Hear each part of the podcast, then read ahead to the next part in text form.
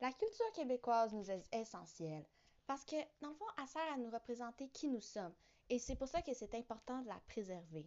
Dans ce balado d'aujourd'hui, j'ai décidé de vous parler de cinq découvertes québécoises que j'ai faites cette année. Donc, euh, premièrement, je vais vous parler d'un balado que j'ai découvert qui s'appelle On s'appelle et on déjeune. Donc, c'est un balado qui est animé par Catherine Lefebvre et Bernard Lavallée, qui sont deux nutritionnistes.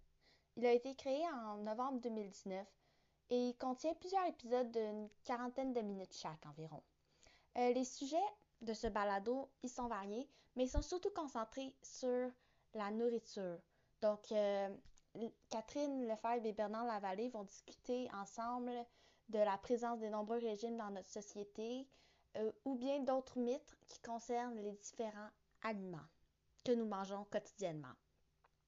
Donc, euh, à chaque épisode, il y a la présence de personnalités connues, comme des écrivains par exemple, ou des professionnels en nutrition.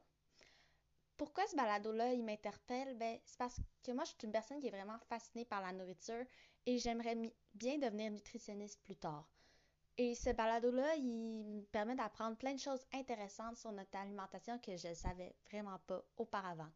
Donc, définitivement, si vous cherchez une, petite écoute le soir avant de vous coucher ou juste un midi au soleil, je vous conseille On s'appelle et on déjeune de Catherine Lefebvre et Bernard Lavallée.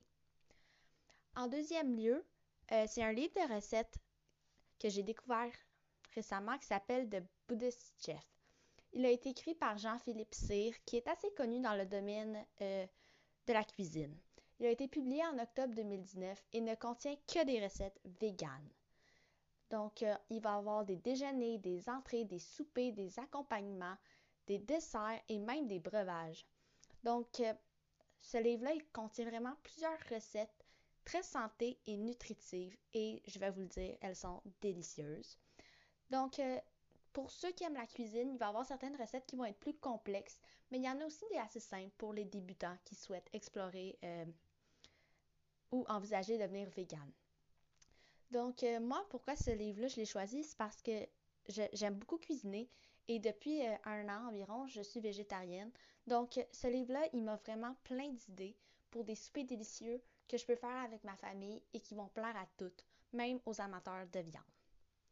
Donc, en parlant de livres euh, de cuisine, mon troisième choix, c'est Presque Végé, écrit par Geneviève Ogliman, qui est aussi une nutritionniste. Donc, il a été publié en, janvier 2020. Et ce livre-là propose aussi beaucoup de mets variés afin de diminuer sa consommation de viande. Donc, il va comporter quand même certaines recettes avec de la viande, mais d'autres qui vont être complètement végés. Donc, c'est parfait pour ceux qui désirent adopter graduellement un régime végétarien. Euh, J'ai pas encore essayé les recettes, mais en feuilletant le livre, je remarque que les recettes, ils semblent toutes simplement délicieuses. Et on a vraiment une grande variété de recettes avec ou sans viande.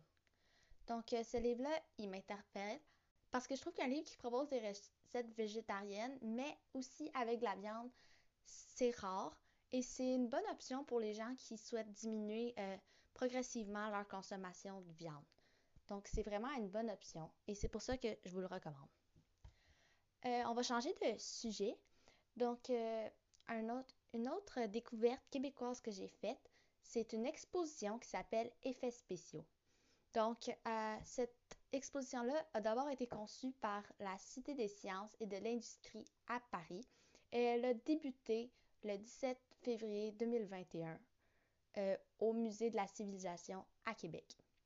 Donc, c'est présenté par Netflix, mais, mais, il y a la participation de la Cinémathèque québécoise.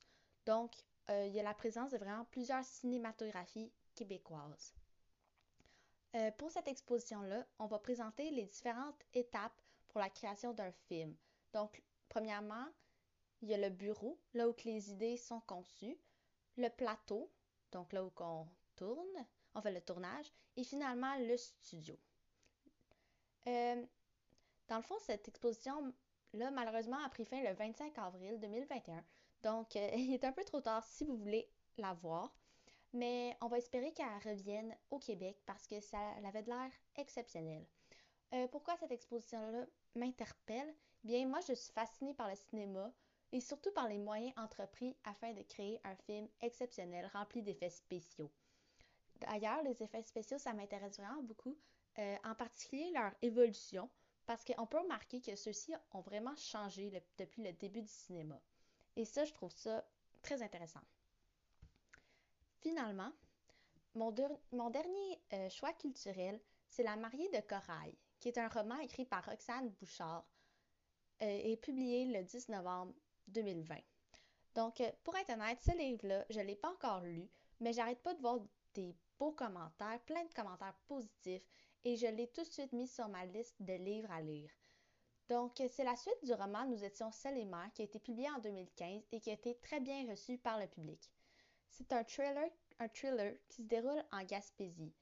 En résumé, c'est l'enquête de la capitaine de navire Angel Roberts qui est disparue mystérieusement en mer.